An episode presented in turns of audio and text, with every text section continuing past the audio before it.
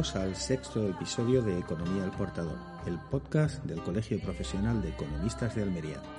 Soy David Uclés y el título de este capítulo es Emprendiendo, que es gerundio.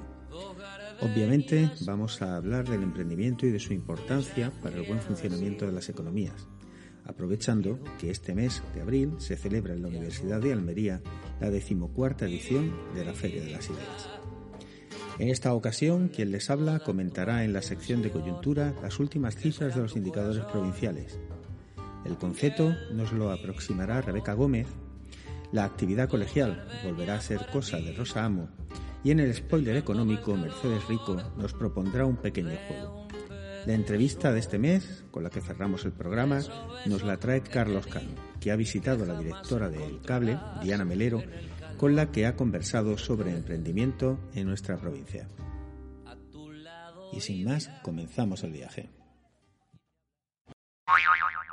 No existe un consenso doctrinal sobre el concepto de emprendimiento, aunque el lenguaje coloquial y el peso de la economía lo han ido arrastrando a una óptica eminentemente económica. Y es que las palabras son fruto de su peregrinaje histórico. En los siglos XVI y XVII eran emprendedores quienes dirigían expediciones militares y los aventureros que viajaban al Nuevo Mundo buscando oportunidades y que asumían riesgos. Con este significado, el de aventurero introduce el término la Real Academia Española en 1732 en el Diccionario de Autoridades.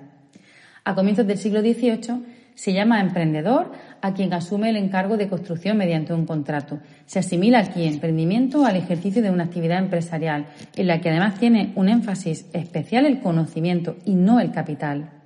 A finales del siglo XIX y principios del XX, el desarrollo del pensamiento económico neoclásico, de los mercados nacionales, la gran industria y la libertad de comercio propician la identificación de los términos emprendedor y empresario. Y a lo largo del siglo XX se consolida el emprendimiento como teoría económica y como disciplina científica. Pero ni la teoría económica clásica ni los teóricos de nuestro tiempo han vislumbrado un tipo homogéneo de emprendimiento, ni tampoco han llegado a un consenso sobre el concepto.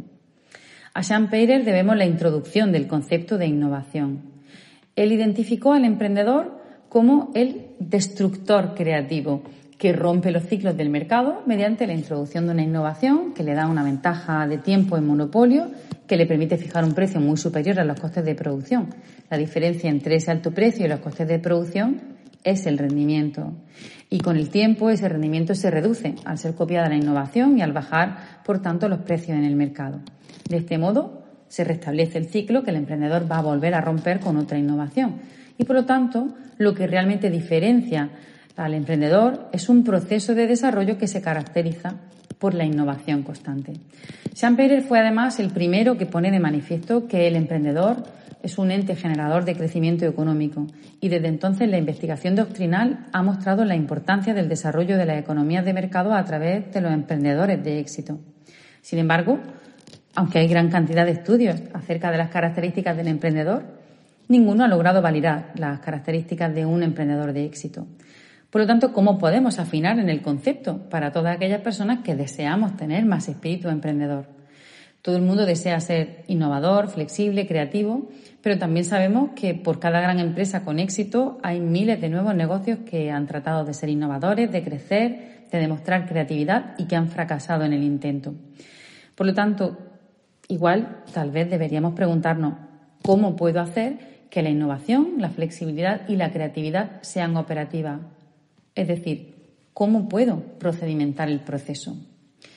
Para DIS, los emprendedores no tienen por qué ser inventores, simplemente tienen que adoptar una visión creativa a la hora de poner en práctica invenciones de otro.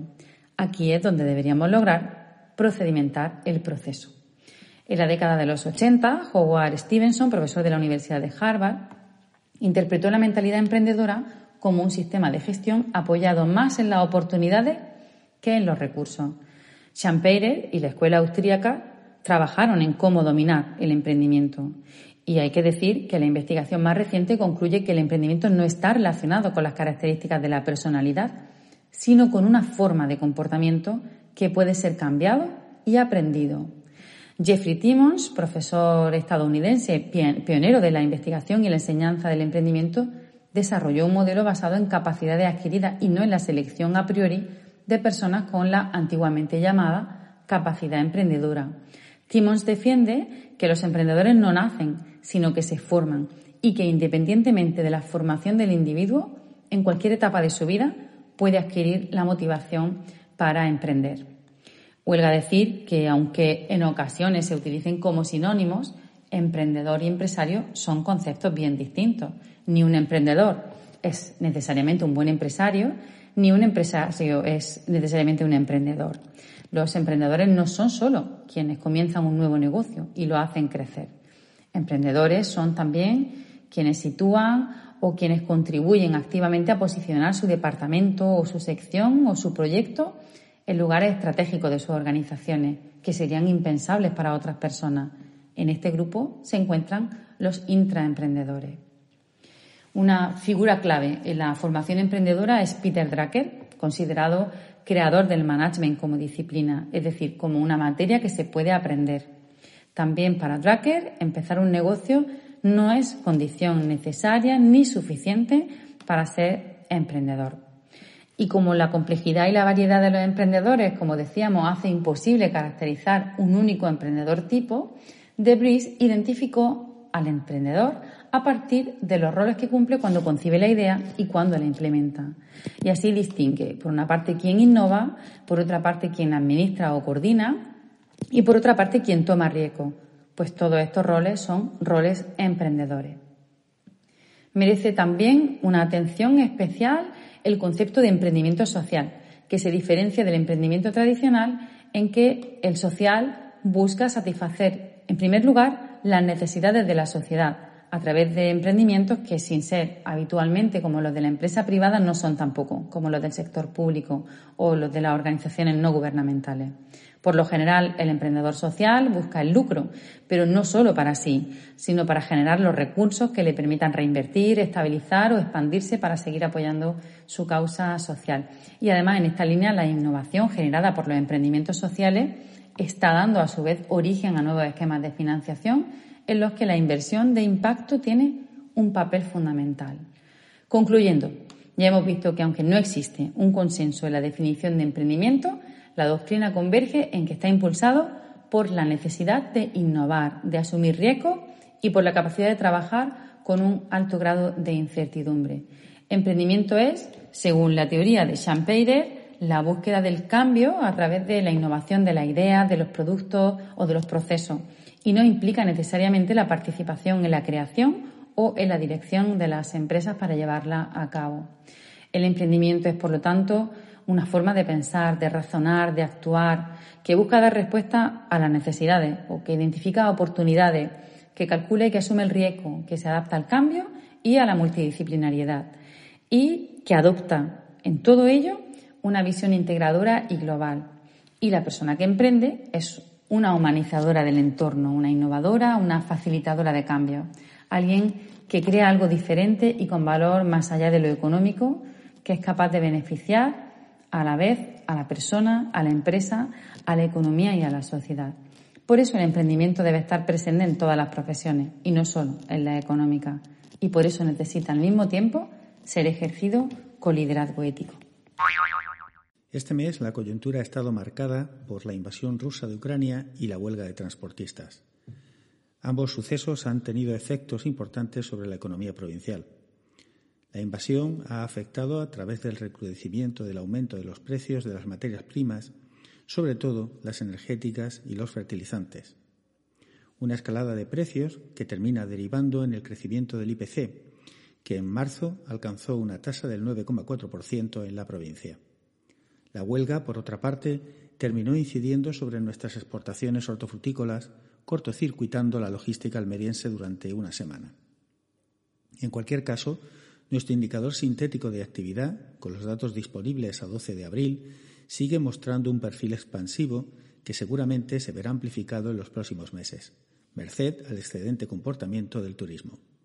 La agricultura intensiva ha cerrado una buena primera mitad de campaña y se encuentra ya en la fase final, en la que los precios se están manteniendo, por lo general, en niveles superiores a los de las cinco campañas anteriores. No obstante, los costes también se han disparado por lo que tendremos que esperar un poco para conocer el resultado final de la campaña.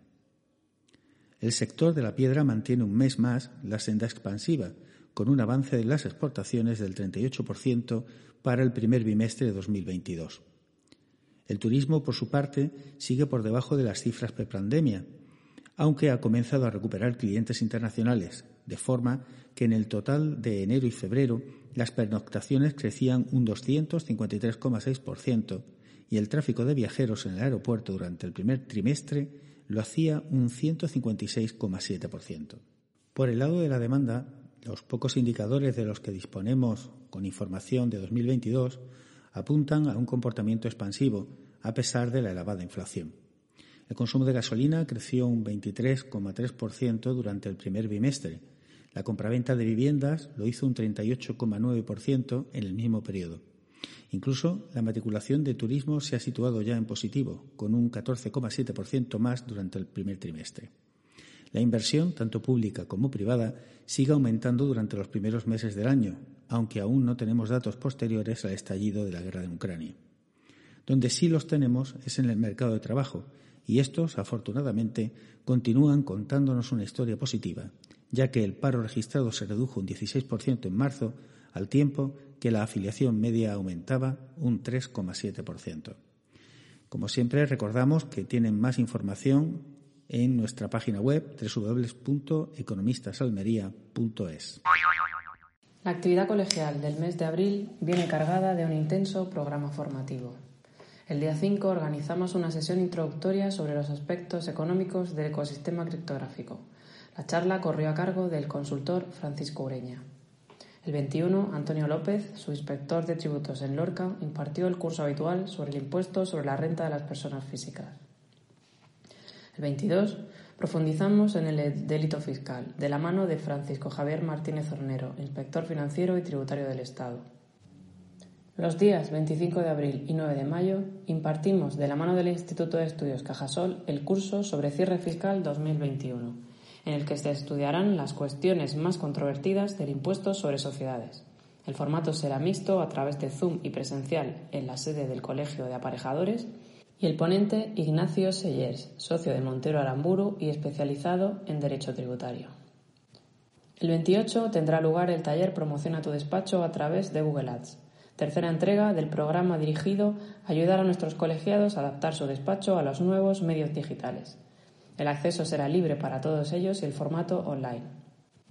En el marco de charlas especialmente dirigidas a jóvenes que organizamos junto con el Consejo General de Economistas, el día 6 tuvo lugar una sesión introductoria sobre el IRPF. El 27 tendrá lugar una nueva entrega sobre las criptomonedas. Fuera de estas formaciones, el día 9 de abril organizamos una ruta de senderismo en la Sierra de las Estancias. Finalizaremos el mes participando activamente en la organización de la Feria de las Ideas, que tendrá lugar el próximo 27 de abril en la Universidad de Almería, desde las 9 de la mañana hasta las 9 de la noche. Hoy en nuestro spoiler financiero te proponemos un juego. ¿Quién es quién en el mundo del emprendimiento? A continuación podrás escuchar cuatro audios de películas sobre emprendedores. ¿Podrás adivinar de qué películas se trata y quiénes son? Comenta tu respuesta, la solución, en el próximo podcast. ¿Y cuánto se había diluido su participación? Al 0,3%. Firmaste los papeles. Pero no te...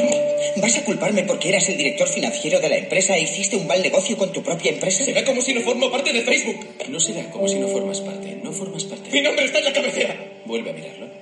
¿Es porque congelé la cuenta? ¿Creías que dejaríamos que presumieras por ahí de director con tus ridículos trajes? ¡Perdona! ¡Mi Prada está en la tintorería! Junto con mi sudadera y mis superchanclas tocapelotas. ¡Capullo arrogante! Los de seguridad te acompañarán. No firmaré esos papeles. Conseguiremos la firma. No. No. Que pare todo el mundo, para. Guarnición 1, guarnición 2, hay pepinillos y hay cebollas. Es una puñetera hamburguesa. Vamos, apartaos. Despejad la zona. Ahora toca la tiza rosa. Refrescos y zumo de naranja. ¿Veis, veis cuánto espacio queda ahora?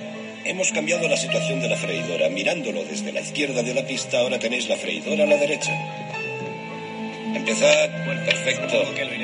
Vamos, chicos. Aquí estamos muy liados. Sí, bien, creo que ha llegado el momento de la mesa giratoria.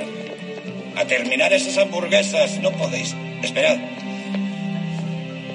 Vamos a pensar en una tercera versión. ¿Qué quieres cambiar? Quiero cambiarlo todo. Todos a la izquierda, por favor.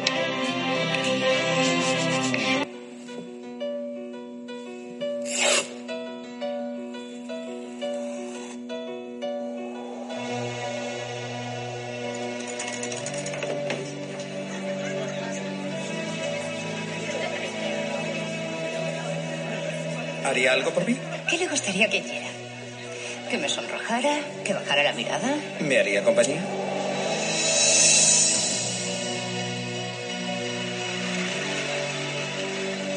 Señorita, ¿a quién debo anunciar? Gabriel. Coco.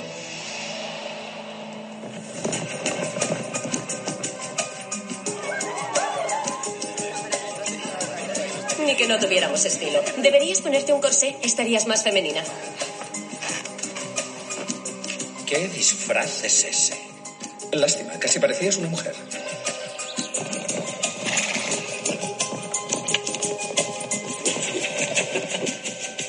¿Interrumpo? Felicitaba a Coco por su estilo. Ah, su estilo, sí. No le anime demasiado, tendré problemas con mi sastre. ¿Qué vamos a hacer ahora?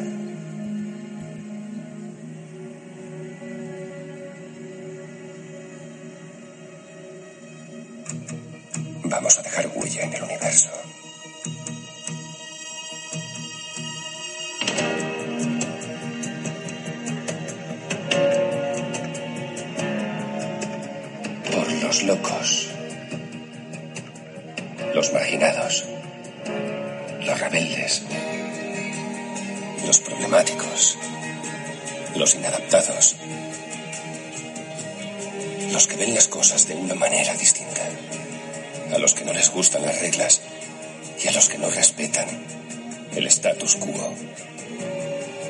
Puedes citarlos, discrepar de ellos, ensalzarlos o vilipendiarlos, pero lo que no puedes hacer es ignorarlos, porque ellos cambian las cosas, empujan hacia adelante a la raza humana.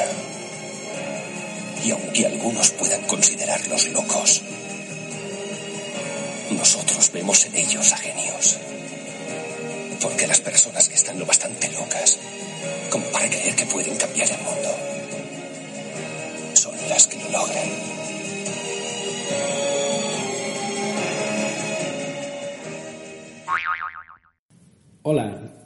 Soy Carlos Cano y voy a ser el encargado de realizar la entrevista a Diana Melero Hernández, directora de Andalucía Open Future, el cable, una especie de aceleradora de empresas que ella después nos aclarará. Y eh, decir de, de Diana que es una persona con muchísima iniciativa, emprendedora, como tiene que ser en este, en este ámbito, pero además facilitadora, siempre buscando soluciones y muy resolutiva. Es un placer colaborar con ella en proyectos. Hoy la tenemos aquí, se une a este podcast del Colegio de Economistas, la familia de economistas. Buenos días, Diana. Muy buenos días, Carlos. Es un placer que me hayáis contado conmigo para estos podcasts. Magnífico. Hoy lo centramos en el ámbito de emprendimiento y, evidentemente, como no puede ser de otra forma, pues una de, la- de las personas clave del ecosistema emprendedor de Almería, pues, pues eres tú. Así que muchísimas gracias por, por atendernos en tus propias instalaciones y cedernos ese tiempo tan valioso que, que tienes. Bueno, Diana, ¿cómo llegaste al, al mundo del emprendimiento? A ver, yo eh, trabajo en Telefónica, toda mi carrera profesional se ha desarrollado en Telefónica y a través de iniciativas de intraemprendimiento conocí que existía eh, Guaira y Open Future, las dos iniciativas de Telefónica para apoyar la innovación abierta y hubo un momento en el que busqué la oportunidad y casi que la creé a medida para que hubiera un centro de Open Future en Almería que se apoyase a los emprendedores de Almería. Eh, una formación, vamos, mi formación no tiene nada que ver con esto, pero una formación ahí brutal y que, que te apasiona. Lo, lo bueno que tiene este tipo de trabajo es que es una montaña rusa, además que de que los emprendedores viven en un momento una montaña rusa diaria, en este trabajo también lo vivimos. Bueno, tú lo sabes mejor que yo. Muy bien. La verdad es que ser de. Tú eres de Almería, sí, sí. pero desarrollaste, iniciaste y desarrollaste una buena parte de tu carrera profesional fuera de Almería en, Telefónica. Y la verdad es que era un placer que, que, te diera esa, que tuviera esa iniciativa, esa ganas de, volver a Almería para poner este proyecto en, en marcha. ¿Cómo ves la creación de empresas y el desarrollo de, empresas de startup en, en Almería? A ver, en Almería tenemos unas tasas mm, espectaculares de alta de autónomos, de alta de solamente, de alta de personas que quieren trabajar para sí mismas y me parece muy bueno el dato. Mm, yo echo de menos un poco el que haya también esa asociación de necesito tener a más personas a mi lado para que la empresa sea sostenible, vaya más lejos en el tiempo y crezcamos más. La única diferencia que veo quizás con otras provincias, nosotros trabajamos como una iniciativa de colaboración público-privada, Trabajamos con Almería, ahora mismo tenemos centro en Almería, Córdoba, Málaga y Sevilla.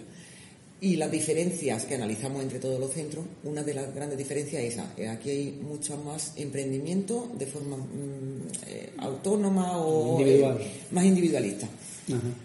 En eso posiblemente tenga un papel también significativo, pueda contribuir el tema del, ecosistema, ese conjunto de, organizaciones, empresas y servicios que apoyan al emprendedor y al emprendimiento y que muchas veces pueden facilitar precisamente las conexiones, las interacciones, las sinergias, etcétera.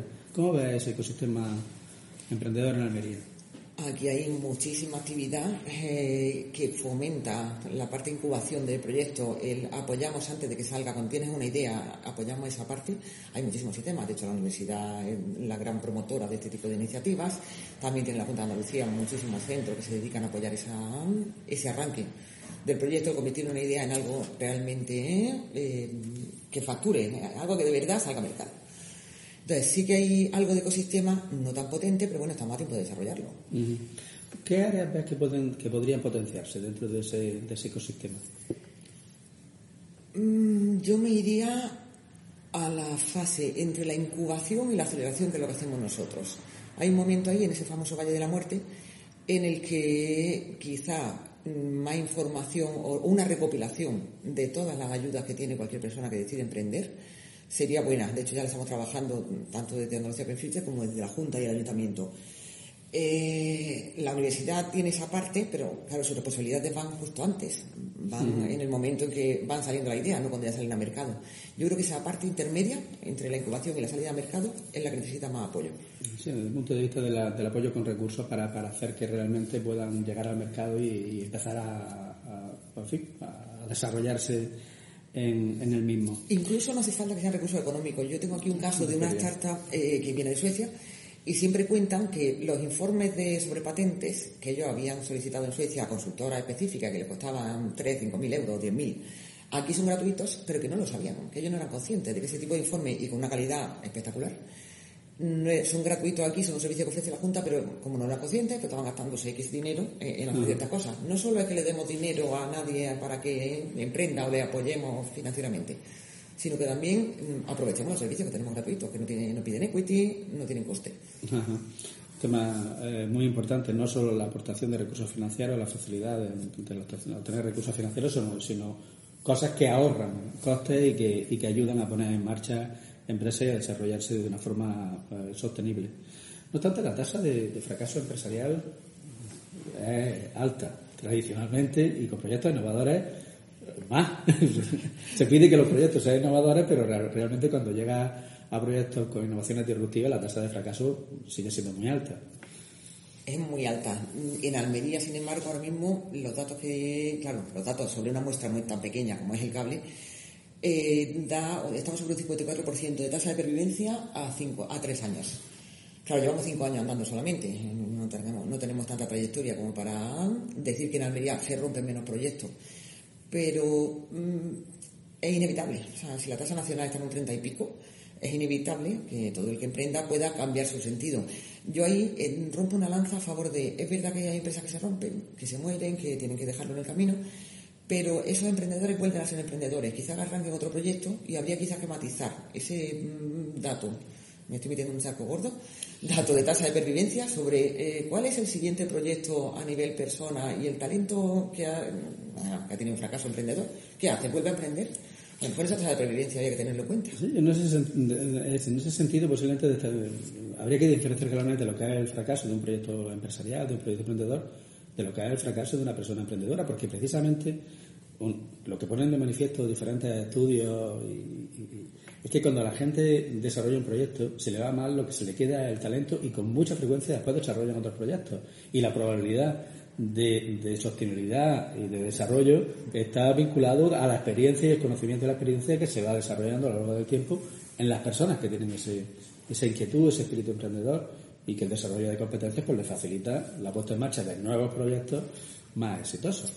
Totalmente. De hecho, en otros mercados sí que se tiene en cuenta en, variables para inversión, por ejemplo, el número de proyectos de emprendedores que han tenido los socios de una startup antes de invertirla.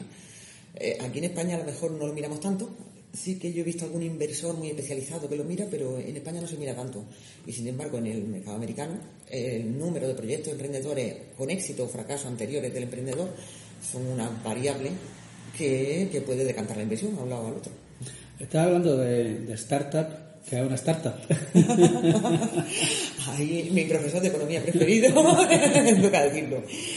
Eh, nosotros hablamos de startups porque se utiliza muchísimo en nuestro entorno, en el ecosistema, aunque decir ecosistema ya parece que no queda bien, pero utilizamos startups como una empresa emergente solamente. O sea, el término americano por decir, por no penalizar al que tiene un poco de miedo por emprender o, bueno, por emprender no, al revés, por ser empresario y todavía no ha llegado, le da miedo ese término empresario, y tampoco penalizar al que es empresario y quiere tener su, su propio naming. Esto es una cuestión de, nombre, o sea, de etiqueta. Para nosotros la startup es una empresa sostenible en el tiempo, que tenga una capacidad, una viabilidad mm, a muy corto plazo y que sea muy escalable que, pueda crecer de una forma, de una forma rápida. Muy bien. Antes hemos estado comentando eh, Andalucía por futuro, el cable. ¿Qué es exactamente el cable? Uf, la pregunta del millón. Porque facilita. sí, vamos el cable es una aceleradora, Andalucía por es una aceleradora de startups que lo que hace eh, apoyar a la empresa en el momento que están a punto de salir al mercado, en el momento que necesitan inversión y mercado. Eh, ¿Por qué en esta zona, en, ese espacio, por qué trabajamos con ese momento de la empresa? Porque era la parte que estaba en Andalucía, estaba mm, tenía más hueco. Entonces eh, hubo un acuerdo de colaboración hace ya ocho o nueve años, creo que llevamos, un acuerdo de colaboración entre la Junta de Andalucía, Telefónica, a la que luego se unieron ayuntamientos diferentes, y la universidad, toda la Universidad Pública Andaluza, y en ese acuerdo se llegó al punto en el que hay muchas iniciativas que apoyan la startup en innovación, etcétera, en otra zona, en otro espacio de crecimiento de la startup, y nos faltaba el momento de salida a mercado, que es donde más fácil es que se rompa esa empresa. Eh, ahí apoyamos todas las capacidades que tiene Telefónica, la Junta o el Ayuntamiento, son las que apoyan a la empresa, y lo hacemos a través de un equipo de mentores, de más de 80 mentores que tenemos en toda la red, con, contándoles su experiencia y ayudándoles a tomar sus propias decisiones.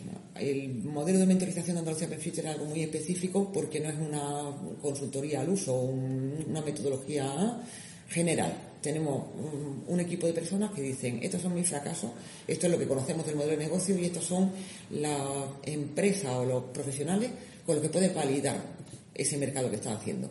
Y cada empresa decide su futuro. Además, no pedimos equity, que es una parte importante, porque al final cuando entras en una empresa con equity mm, condiciona también sus decisiones. Y luego lo que hacemos es visibilizar ese talento emprendedor. Eso ayuda muchísimo porque estamos dando la marca, dándole mucho más brillo a esa marca mm, Andalucía, Almería en este caso. El próximo, relacionado con esto, el próximo 27 de, abril celebramos la, la 14, la decimocuarta eh, edición de la, de la Feria de la Idea, un evento pues, que aglutina o que da visibilidad, como estás comentando, a, a personas con iniciativas, con ideas, con proyectos, empresas nuevas, startups, etcétera. ¿Qué experiencia tienes en estas ediciones que se han realizado? ¿Qué crees que aporta? Eh, no recuerdo el mismo porcentaje, pero muchísimos de los emprendedores que hemos conocido en la Feria de la Idea han sido los que han llegado al cable un tiempo después, cuando han conseguido hacer ese producto mínimo viable y llegar. A mí me parece brutal el conseguir ese networking con ese número de personas, que los datos de, asistencia son espectaculares, y además animar, mm, bueno, animar, o potenciar que los estudiantes universitarios o la personal que está en la universidad quieran montar su propia idea y encuentre todas las herramientas que hay en Almería en un solo espacio y en un solo día, es una experiencia espectacular. Todo el conocimiento reunido, todas las personas que están relacionadas con el emprendimiento, pues vamos todos, es una cita que nunca nos perdemos ninguno.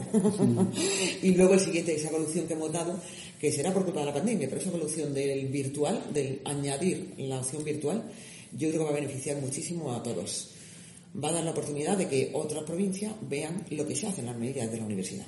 Muy bien. También, eh, antes hablábamos del tema de, facilitar no solo lo que se cree en empresas en Almería, sino que se, que se mantengan o que se retengan, en, atraer nuevas empresas para Almería y que se retengan también nuestro, en nuestro espacio.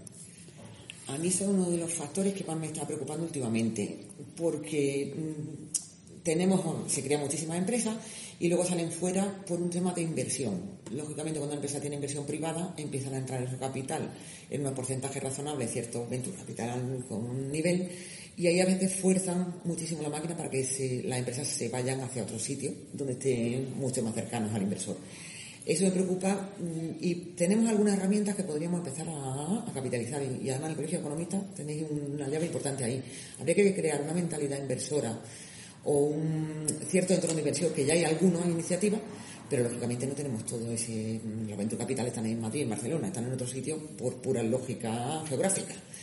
Pero tendríamos que empezar a atraer, a crear ese, mm, esa cultura inversora, hacer ver que se puede, como ya sí se puede, trabajar desde cualquier sitio. Aprovechemos ese tirón que nos da el teletrabajo, el trabajo a distancia, para retener el talento, porque además no solo hablamos de talento a nivel empresarial, sino de talento a nivel profesional encontrar una persona mm, con ciertas capacidades a nivel tecnológico, por ejemplo, que es lo que yo estoy más centrada, en Almería suele ser mucho más complicado que en otros sitios. Atraigamos esos inversores más talento y creemos ese momento en el que, en el que ya la gente se va a, quedar, se va a querer quedar aquí, igual que se queda en la grande. Muy bien, Diana, y para, para concluir, aunque ya estás comentando algunas de esas cuestiones, algunas, algunas claves para, para potenciar el espíritu emprendedor en, las personas, en la población de Almería y, que surjan, en definitiva, más empresas, más proyectos. Pues mm, pienso que nuestra responsabilidad, además, estando en el entorno que estamos, el facilitar más formación, eh, facilitar un catálogo de recursos mucho más accesible, eh, apoyar a nivel personas. Mm, tenemos muchísima experiencia, transfiramos esa experiencia. Nosotros, nuestros mentores, parte de su código o su gran mantra es devolver a la sociedad lo que la sociedad me dio para poder haber llegado hasta aquí. Entonces, hagamos entre todos, hagamos ese ejercicio de vamos a apoyar a todo el que viene con una idea, en lugar de desanimar lo que ha sido lo que hemos hecho tradicionalmente, bueno, lo que se ha hecho tradicionalmente, lo lógico, o sea, ideas que vemos y decimos, madre mía, esto no lo sacamos en la vida. Eh, confiemos en todo y apoyemos con nuestro conocimiento a todas esas ideas que a lo mejor pivotando, que es una palabra muy de startup, muy divertida y que podríamos decir, pero quizás pivotando ciertas ideas, si hay un poco de espíritu emprendedor, podamos analizar ese espíritu emprendedor hacia empresas. Me quedo con esto de, apoyar a las personas. Eh, muchas veces nos centramos en los proyectos, en las características del proyecto, en sus posibilidades, pero al final es que los proyectos son las personas que están detrás y casi cualquier idea, cualquier proyecto adecuadamente orientado y votando adecuadamente se puede convertir en una realidad que aporte cosas buenas a la, a la sociedad. Diana, pues muchísimas gracias por concedernos esta entrevista y hasta la siguiente. Muchísimas gracias a vosotros.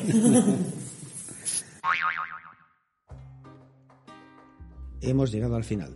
Si quieren jugar a adivinar las películas del spoiler, pueden escribirnos al correo del colegio o hacerlo a través de nuestras redes sociales. Gracias por la escucha. La banda sonora ha corrido a cargo de la Milonga Flamenca y su versión de Dos Gardenias, que está disponible en las principales plataformas de streaming. El indicativo del podcast es obra de Cariz Studio, www.cariz.es. Si les ha gustado, por favor, ayúdennos a difundir el programa. Y como siempre les recordamos, pueden contactar con el colegio para cualquier cuestión o sugerencia a través de nuestras redes sociales, LinkedIn, Facebook o Instagram, o de la web del colegio, www.economistasalmería.es. Nos oímos en un mes. Dos gardenias para ti, que tendrán